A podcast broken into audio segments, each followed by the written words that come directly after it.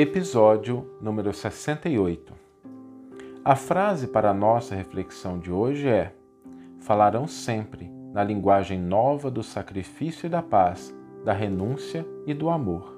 Essa frase nos lembra que a humanidade caminha inexoravelmente na direção do bem e do progresso, da espiritualização e da fraternidade, muito embora não reconheçamos esses avanços ante o vozerio de apelos incongruentes, de lamentações estéreis ou de agressões sem sentido.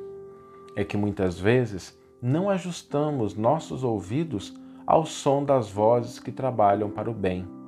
Em todos os tempos, elas surgiram e ainda hoje cantam a música da paz, da concórdia e da fraternidade. É natural que nem sempre reconheçamos essas manifestações, porque para o mundo a linguagem do amor constitui ainda idioma novo e de escassa fluência. Mesmo assim, aqueles que pretendem construir um mundo melhor vão paulatinamente aprendendo a ouvir e reconhecer a linguagem do sacrifício, do serviço ao semelhante, do perdão e da esperança. E como é natural, quem hoje é capaz de ouvir, amanhã poderá falar, juntando-se ao coro de vozes que já se encontram instruídas e preparadas para lançar as bases de um mundo novo e melhor. Vamos ouvir agora a íntegra do versículo e do comentário do qual a frase foi retirada. Esses sinais acompanharão os que crerem, expulsarão daimones em meu nome, falarão em novas línguas. Evangelho de Marcos, capítulo 16, versículo 17. Comentário intitulado Espiritismo na Fé. Permanecem as manifestações da vida espiritual em todos os fundamentos da revelação divina, nos mais variados círculos da fé.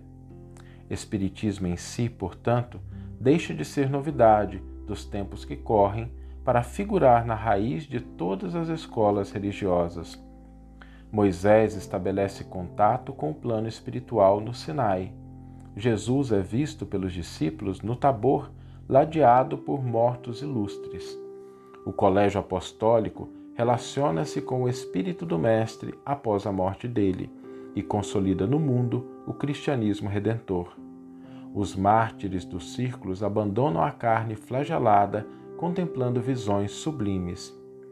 Maomé inicia a tarefa religiosa ouvindo um mensageiro invisível.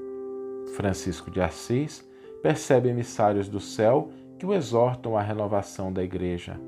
Lutero registra a presença de seres de outro mundo.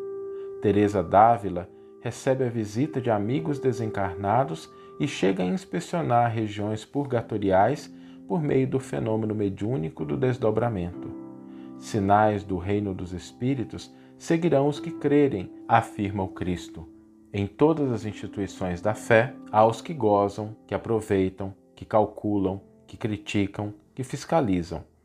Esses são ainda candidatos à iluminação definitiva e renovadora. Os que creem, contudo, e aceitam as determinações de serviço que fluem do alto serão seguidos pelas notas reveladoras da imortalidade onde estiverem. Em nome do Senhor, emitindo vibrações santificantes, expulsarão a treva e a maldade e serão facilmente conhecidos entre os homens espantados, porque falarão sempre na linguagem nova do sacrifício e da paz, da renúncia e do amor. Que você tenha uma excelente manhã, uma excelente tarde ou uma excelente noite e que possamos nos encontrar no próximo episódio. Um grande abraço e até lá.